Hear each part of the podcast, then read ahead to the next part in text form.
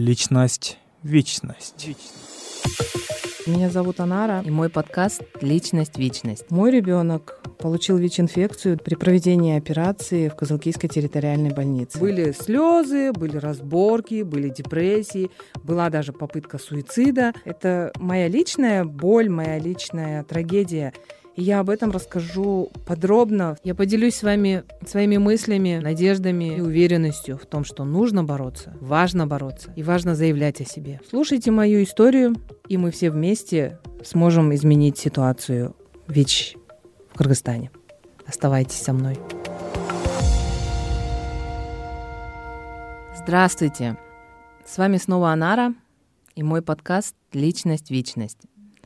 Я напомню, в прошлом эпизоде, в первом моем эпизоде, я рассказывала о ВИЧ и о дискриминации и некоторых подробностях моей проблемы, когда заразили моего ребенка ВИЧ-инфекцией в больнице города Козылкия. В этом эпизоде я хочу поговорить с вами подробнее о травме моего ребенка, о том, как его инфицировали и о многих других очень тонких э, вопросах.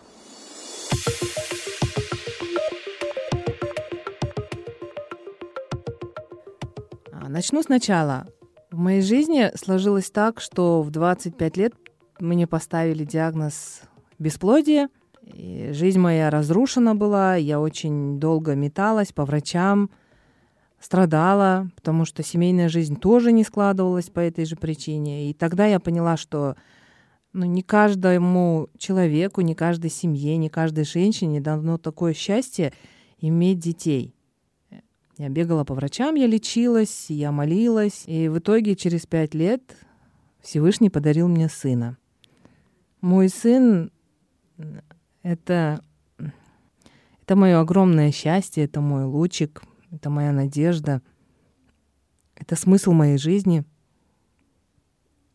он родился абсолютно здоровым, красивым, жизнерадостным мальчишкой. Глядя на него, улыбались все. А мальчик мой рос и развивался, как в таблицах у педиатров. Нарисовано все вовремя. Он вовремя пошел, он вовремя заговорил, он э, зубки у него вовремя начали прорезаться. В годик он уже гонял кошку, разговаривал с курами и петухом, кормил их, э, обнимался с собакой, поймал одного скорпиона у нас. Во дворе у нас, да, у нас было очень много скорпионов. Когда ему был годик и ровно неделя, случился несчастный случай произошел. Э, сын мой упал головой. И когда я на руках с ним прибежала в приемный покой нашей Козылкийской больницы – Врач только посмотрел, он даже не стал ничего комментировать, он просто схватил моего ребенка и убежал в реанимацию. Я ничего не понимаю, стою, плачу, ребенок не дышит. Потом мне вышли, сказали, что у ребенка остановка сердца, остановка дыхания. Его интубировали, ну, то есть подключили к искусственной вентиляции легких. И сразу же подключили ему переливание крови, ну, то есть плазмы. Тогда я сходила с ума, я вообще ничего не понимала. Я очень благодарна врачам реанимации Козылкийской. Они делали все возможное и невозможное, чтобы вытащить моего ребенка, чтобы вырвать его из лап смерти. И я очень признательна девочкам-медсестрам, которые были рядом со мной. Они заботились не только о том, чтобы мой ребенок выжил, они заботились еще и о том, чтобы я там не умерла и не сошла с ума. Личность, вечность. Так прошло два дня, ребенок был в коме, и было решено, что нужно провести ему операцию. Операцию ему провели в праздничный день, 31 августа 2010 года. Сделали трепанацию годовалому ребенку. После трепанации ему не стало легче, у него добавились еще и судороги. Каждые 40-50 минут у него начинались дичайшие, страшные судороги. Ребенка трясло, колотило, и ничем нельзя было его остановить. Его кололи успокоительными, сильными препаратами, которые очень сильнодействующие. И этого хватало где-то вот на 40-50 минут. Операцию проводил хороший хирург. Он тоже сделал все, что мог. Но получилось так, что операцию проводили без какой-либо диагностики. Моему ребенку не сделали ни доплерограмму, ни томографию. Просто сделали вывод из того, что раз он смотрит налево, значит, рубец, э, ну, я не знаю, как это в трепанации называется, но, в общем, рассечение черепа ему нужно делать справа. И просто ему продырявили череп. Оставили там открытый рубец, оставили в этом рубце э, язычок резиновый, и поэтому резиновому язычку стекала вода. Вода это из головы ликварея называется. Она стекала в очень больших количествах, потому что, как выяснилось потом, и моему ребенку очень-очень много назначали капельниц. И назначение это было, как выяснилось позже, неправильным. Он уже весил не 11 килограмм, как в начале, когда попали в реанимацию. Уже стал 8 килограмм, еще меньше, потому что он уже высох, он не кушал, он находился на искусственном питании и капельницах. В общем, врачи пытались спасти моего ребенка, но ему становилось все хуже и хуже – из головы все больше и больше текла жидкость. А они пытались это компенсировать, и э, зав. реанимации назначил ему несколько переливаний крови, точнее скажу, 11. 11 раз моему ребенку переливали кровь. А становилось все хуже и хуже, и по итогу я приняла решение, чтобы нам, наверное, нужно приехать уже в Бишкек именно к специалистам по нейрохирургии и именно специалистам по детской нейрохирургии. Ну, разрешения нам не давали. Я просила санавиацию, санавиацию тоже нам не дали. Не было согласования между центром, который э, принимает здесь заявки, и руководством горбольницы. В общем, со скандалом я просто взяла своего ребенка и уехала в Бишкек в сопровождении моей медсестры и моей подруги, я ей очень признательна за то, что она нас сопровождала. Мы приехали в Джал. То есть э, в микрорайоне Джал находится больница, которая имеет полное название Национальный центр охраны материнства и детства. Ну, кратко ее называют Джал.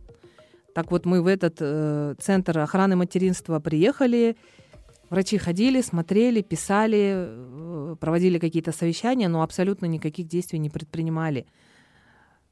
Дело ограничивалось какими-то консилиумами, потом они начали уже методом исключения делать анализы. Вернее, мы делали анализы для того, чтобы исключить какие-то заболевания. Мы сделали анализы на абсолютно все. Мы исключили там, не знаю, наверное, около полусотни всяких заболеваний.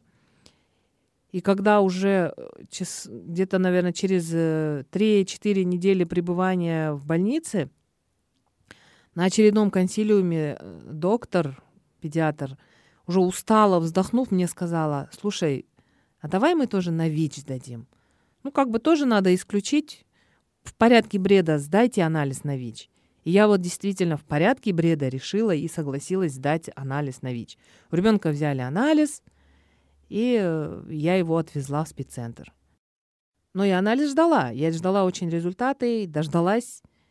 И мне это не понравилось, потому что мне не сообщили просто так анализ, что у вас отрицательный, а приехал доктор из спеццентра. И что-то долго-долго, очень непонятно мне объясняла. По итогу я поняла только то, что мне нужно сдать анализ, и у ребенка нужно повторно взять анализ. Я начала спрашивать, а для чего все это? Она мне сказала, что у ребенка предварительно вышел сомнительный результат, а сомнительный результат в сфере ВИЧ трактуется как положительный. И поэтому я должна сдать тоже анализ на ВИЧ, потому что ну, ВИЧ, может, ребенку передался от меня, поэтому мы поехали вместе сдавать. А мой ребенок по-прежнему в коме лежал. То есть у ребенка взяли анализ, а меня повезли туда в спеццентр. И я очень-очень признательна нашему лечащему врачу и двум медсестрам, которые, одна из них осталась э, караулить моего ребенка, беречь его, а другая медсестра э, поехала со мной, чтобы со мной не случилось какой-то истерики, а доктор повез нас на своей машине. Личность, вечность. Мы сдали анализы, это было очень неприятно, было неприятно проходить консультирование, была мне очень неприятна мысль вообще о ВИЧ, но я была настолько вымотана за уже второй месяц комы ребенка, что я ничего не чувствовала. Просто чувствовала усталость и желание поскорее с этим уже разделаться. Пять дней ожидания, я доктора, честно скажу, достала, когда придет анализ, когда придет анализ. Потом приехала снова эта доктор. Она тоже умница, она очень деликатно попыталась мне объяснить. И из ее разговора я поняла, что у меня анализ отрицательный, то есть у меня нет вируса в крови, а у ребенка снова вышел сомнительный, и, и этот сомнительный все-таки трактуется как положительный анализ. И уже основываясь на вот это, наш доктор начал предпринимать какие-то действия, он ну, назначил определенные манипуляции, такие нейрохирургические, и после чего мой ребенок открыл глаза наконец-то. Мой ребенок начал открывать глаза. Он, естественно, еще пока не говорил, ничего не понимал, но он открыл глаза за полтора-два месяца в первый раз.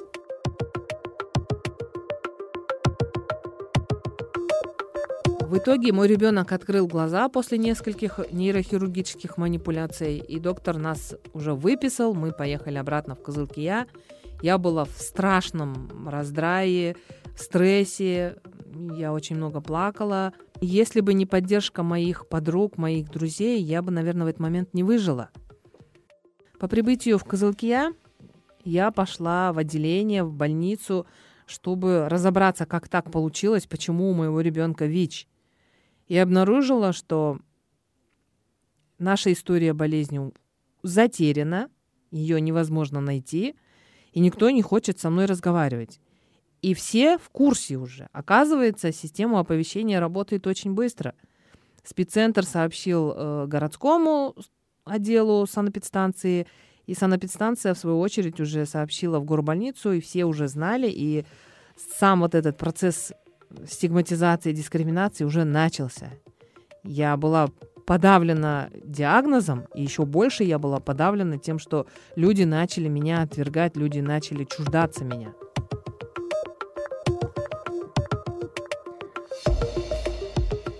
Прошли долгих три месяца, и мы снова приехали в Бишкек, снова приехали в Центр охраны материнства и детства – и нас снова же направили на повторный анализ для того, чтобы уже как бы убрать сомнения по диагнозу. И нам в апреле 2011 года на руки вручили сертификат, который подтверждает наличие ВИЧ-инфекции в крови моем, моего сына.